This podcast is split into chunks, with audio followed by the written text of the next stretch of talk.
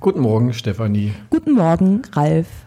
Was hältst du denn von der Zusammenarbeit von Informatikern und Informationswissenschaftlern? Das äh, finde ich natürlich sehr, sehr sinnvoll und eine nahezu perfekte Ergänzung. Ja, finde ich auch.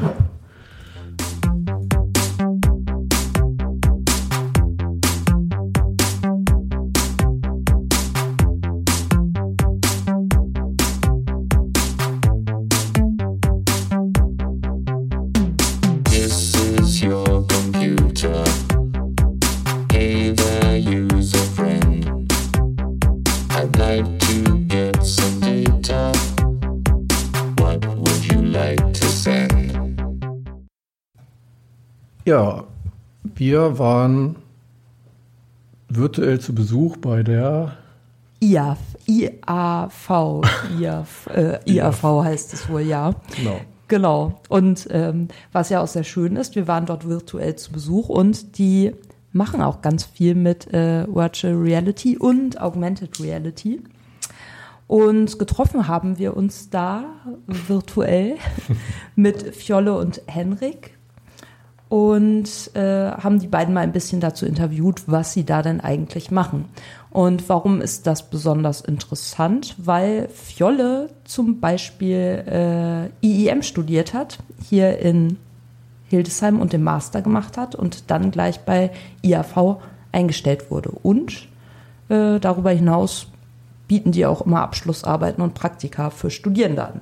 Ja, genau. Wir haben da irgendwie mal recherchiert und da stehen auf der Homepage 431 offene Stellen oder so, wozu die aber offenbar die Abschlussarbeiten zählen. Also ähm, das ist dann ein sehr guter Einstieg oder das gehört bei denen sozusagen zum Konzept, dass man über die Abschlussarbeit dort in die Firma einsteigt.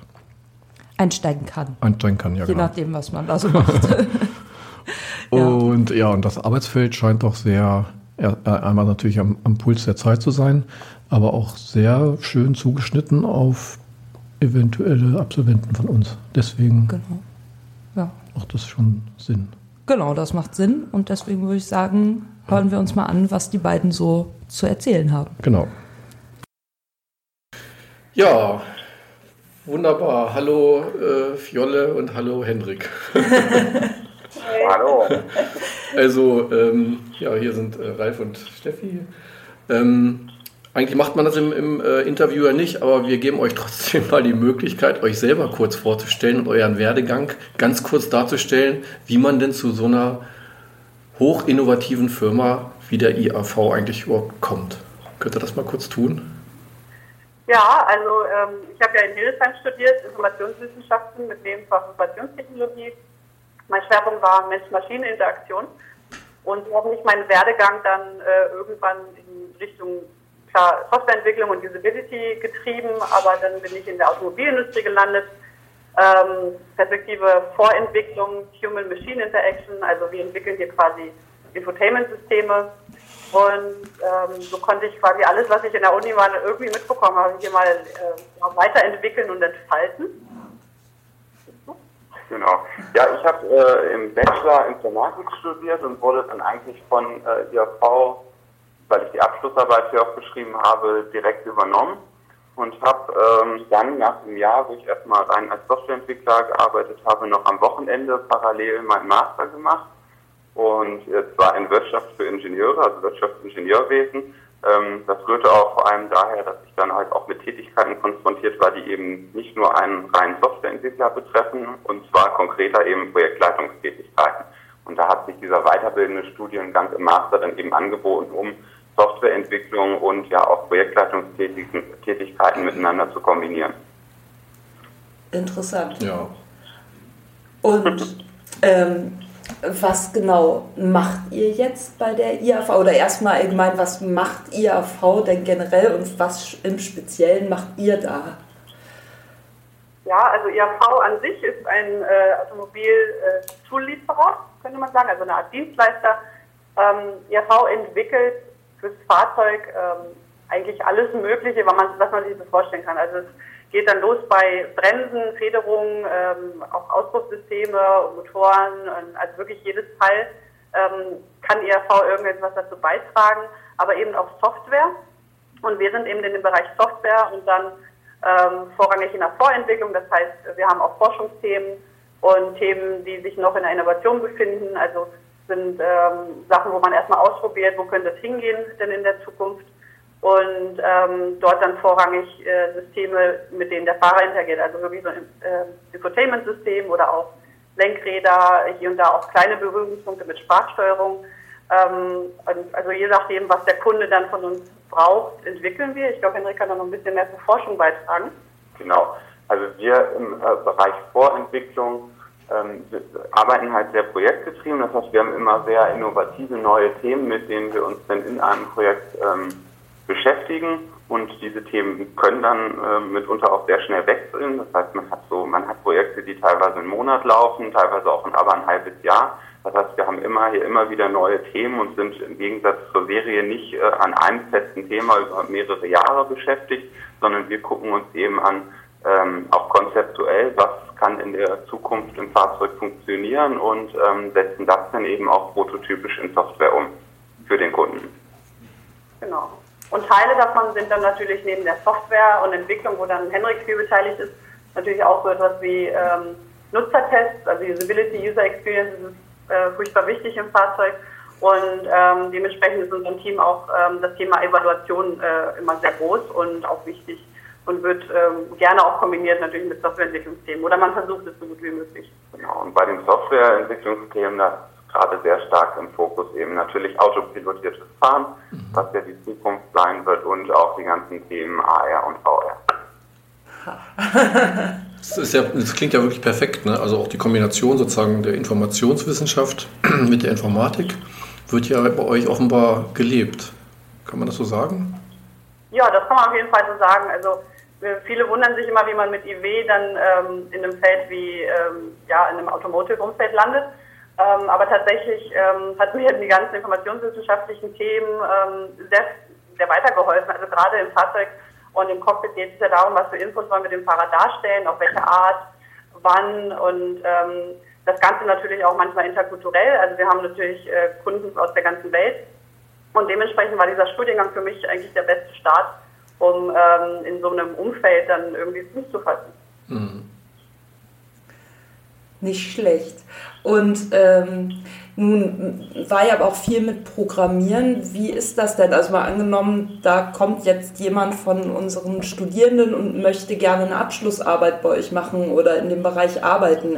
Wie gut müssen die denn programmieren können oder müssen sie es überhaupt? Ist das notwendig oder eher eine Option?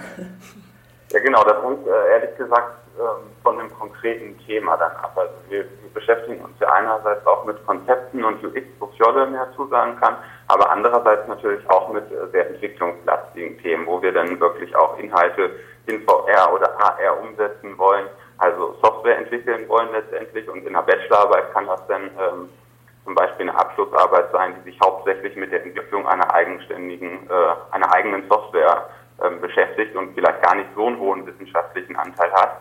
Ähm, wobei in der Masterarbeit, gerade bei den Softwareentwicklungsthemen, natürlich dann auch der wissenschaftliche Anspruch deutlich mehr im Fokus steht. Aber äh, wie gesagt, wir haben auch Themen, ähm, wo jetzt nicht zwingend erforderlich wäre, dass jemand Softwareentwickler ist. Genau, also neben den Softwareentwicklungsthemen haben wir auch viele äh, UX- oder Evaluationsthemen. Äh, also so Dinge wie, ähm, haben wir so einen, einen Norm- und Guideline-Katalog entwickelt, der einen unterstützt bei, ähm, bei der Evaluation des Fahrzeugs zum Beispiel. Dort sind dann natürlich so Studiengänge wie Informationswissenschaften, aber auch ähm, Sprachwissenschaften relevant, weil man äh, da doch sehr viel, ähm, also in Fragebögen Kataloge erstellt, wo das äh, wichtig ist, dass man diese Dinge anwendet, die man dort mal in der Uni gelernt hat. Und ähm, dann natürlich auch Konzepte. Also man muss nicht immer unbedingt nur etwas programmieren. Ähm, ist natürlich von Vorteil, kann ich immer nur sagen, wenn man es kann in Ansätzen wenigstens, aber äh, man kann sich natürlich auch überlegen, wie könnte so ein Programm denn aussehen und ähm, sprich Anforderungsermittlung ist auch immer wieder ein Thema oder auch äh, Wireframing oder Prototypen kann man aufbauen. Es ähm, gibt ja ganz viele Stadien in der Entwicklung, die man da ähm, machen kann und je nachdem, wie sich das Projekt, Projekt jetzt gestaltet oder so eine Abschlussarbeit, ähm, gehen wir dann natürlich dann auch auf die Kenntnisse unserer Studenten ein. Genau und man kann beides auch ähm hinsichtlich Querschnittsthemen miteinander ganz gut kombinieren. Also wenn man sich einerseits UX-Konzepte anschaut, kann man sich natürlich in der Abschlussarbeit auch überlegen, ob man dann in dem Zuge nicht auch mal Software, einen Software-Prototypen umsetzen will und sich so an dieses Softwareentwickeln auch mal hinan, herantasten kann und das eben dann natürlich auch mit unserer Unterstützung. Mhm. Du Henrik, du bist ja über die Abschlussarbeit in die Firma reingekommen, ne? Genau. Ähm, und auf der Homepage sind ja, glaube ich, 434 Jobs oder so ausgeschrieben, wozu aber, glaube ich, die Abschlussarbeiten gehören, wenn ich das richtig verstanden habe. Ist das so ein typischer Weg? Das ist tatsächlich bei uns im Team ein sehr typischer Weg. Also viele Studenten haben bei uns die Abschlussarbeit ähm, geschrieben und ähm, wenn sie gut waren, haben sie dann auch übernommen. genau. Bei mir war das auch der Fall. Ich habe ja auch meine Masterarbeit äh, nach meinem Korea-Auslandseinsatz quasi hier geschrieben. Da habe ich noch mein Praktikum, die Masterarbeit hier gemacht. Und äh, ich selbst habe jetzt auch eine Studentin betreut, die auch übernommen wurde bei ERV und äh, so Ad-Hoc-Phasen. Wir kennen, glaube ich, die Hälfte des Teams ein, die dann irgendwie bei ERV mal Werkstudent oder ähm, auch Masterand, Bachelorand irgendwas war. Mhm. Ja. Das ist schon mal ein guter Tipp. Ja, auf jeden Fall. Es lohnt sich halt, weil man lernt in dieser Zeit äh, ja doch ähm, Themen kennen. Man verliert so ein bisschen auch die Angst davor, ähm, weil es klingt immer alles so mystisch, Programmieren, Automobilindustrie und man hat dann immer so viel Angst davor, aber tatsächlich ähm, machen wir auch nichts anderes als das, was wir auch in der Uni irgendwann mal gelernt haben. Und so ein Praktikum oder eine Abschlussarbeit im Betrieb hilft dann ja einfach nur diese Themen, die wir oft ähm, dann auf sehr theoretischer Basis kennenlernen, einfach mal umzusetzen und, und zu erfahren, dass das Ganze dann doch ähm, recht einfach ist. Ja. Und wir sind hier in der Vorentwicklung noch sehr frei. Also wir sind nicht in den, in den sehr harten Regularien der Serienentwicklung. Ähm, wir können in der Vorentwicklung tatsächlich halt auch viele Sachen ausprobieren und versuchen, die halt wirklich eben zukunftsträchtig sind. Und da bieten sich natürlich Abschlussarbeiten an, dass man sich wirklich als Student auch hier bei IAV in der Vorentwicklung äh, zumindest sehr ähm, frei sich ein Thema aussuchen kann oder nahezu frei. Natürlich äh, wollen wir da auch irgendwie einen Beitrag zu leisten und unsere Interessen äh, kundtun oder unsere Schwerpunkte nennen, die wir haben. Aber dennoch kann man sich dann im Rahmen der Arbeit oder im Rahmen, den wir vielleicht auch ein Stück weit miterarbeitet haben, kann man sich da doch sehr frei äh, bewegen und sich wirklich halt Zukunftsthemen hier anschauen. Mhm. Ja, total äh, spannend. Ähm, ihr hattet ja gerade schon mal so angedeutet, dass ihr auch was mit Augmented Reality und Virtual Reality macht. Und ähm, ja, da sind wir ja auch gerade dabei, uns so ein bisschen in die Richtung zu bewegen äh, und da mehr zu forschen und auch Seminare anzubieten. Vielleicht könnt ihr dazu noch mal ein bisschen was sagen, wie ihr das genau anwendet oder was ihr damit so macht. Genau, also Bereich VR, AR entwickeln wir tatsächlich auch Software für unsere Kunden. Und ähm, da hat sich für uns zumindest bewährt, ähm, auf Unity 3D zu setzen. Das ist ja eine Entwicklungsumgebung, die im Bereich VR, AR sehr stark ist und wo auch Microsoft mit zusammenarbeitet und tatsächlich auch ähm, Unity ist tatsächlich auch Standard oder Konzernstandard, Firmenstandard bei einigen ähm, großen Automobilherstellern. Und insofern ähm, hat sich das auch für uns bewährt, Unity zu verwenden, weil man da natürlich auch gerade, wenn man wieder an Vorentwicklung denkt, auch wirklich schnell Ergebnisse erzielen kann. Ähm, also man kann auf, das heißt sehr leichten Weg, aber im Vergleich natürlich zu den klassischen Möglichkeiten, die man so hatte, Stichwort OpenGL, kann man da doch, wird einem da sehr viel abgenommen im Bereich VR und ähm, man kann wirklich schnell Software entwickeln, die dann auch wirklich in einer VR-Brille oder in einer HoloLens, Microsoft HoloLens für AR ähm, erlebbar ist. Genau, und sowas ist für uns halt auch oft sehr wichtig, weil gerade in der Vorentwicklung ist man ja an Themen dran, wo man gar nicht so genau weiß, wo geht es jetzt hin. Und wenn man dann ähm, gewisse Aspekte im Fahrzeug ähm, einfach vorher erlebbar machen kann, bevor man sie tatsächlich ins Fahrzeug bringt, ähm, was halt erhebliche Kosten bedeutet, wenn man dann die Hardware dafür braucht. Ähm, und wenn man das Ganze aber in der Simulation zum Beispiel erlebbar machen kann, dann ähm, kann man viele Sachen früh abtesten. Man kann viel eher sehen, wo sind noch Fehler, wo fehlt uns was, wo muss man nachjustieren, in welche Richtung muss das gehen. Und man kann das Ganze natürlich auch noch mit Nutzern schon früh testen. Und das sind zum Beispiel Dinge, an denen wir jetzt so sitzen unter anderem. Ähm, da geht es dann um, ähm, um Navigation oder HUDs oder ähm, ich weiß nicht, was für Themen wir da noch gerade haben. Genau, also gerade im Bereich ähm, AR der Fokus ähm, derzeit sehr stark im Fahrzeug auf Augmented Reality Head-Up-Displays.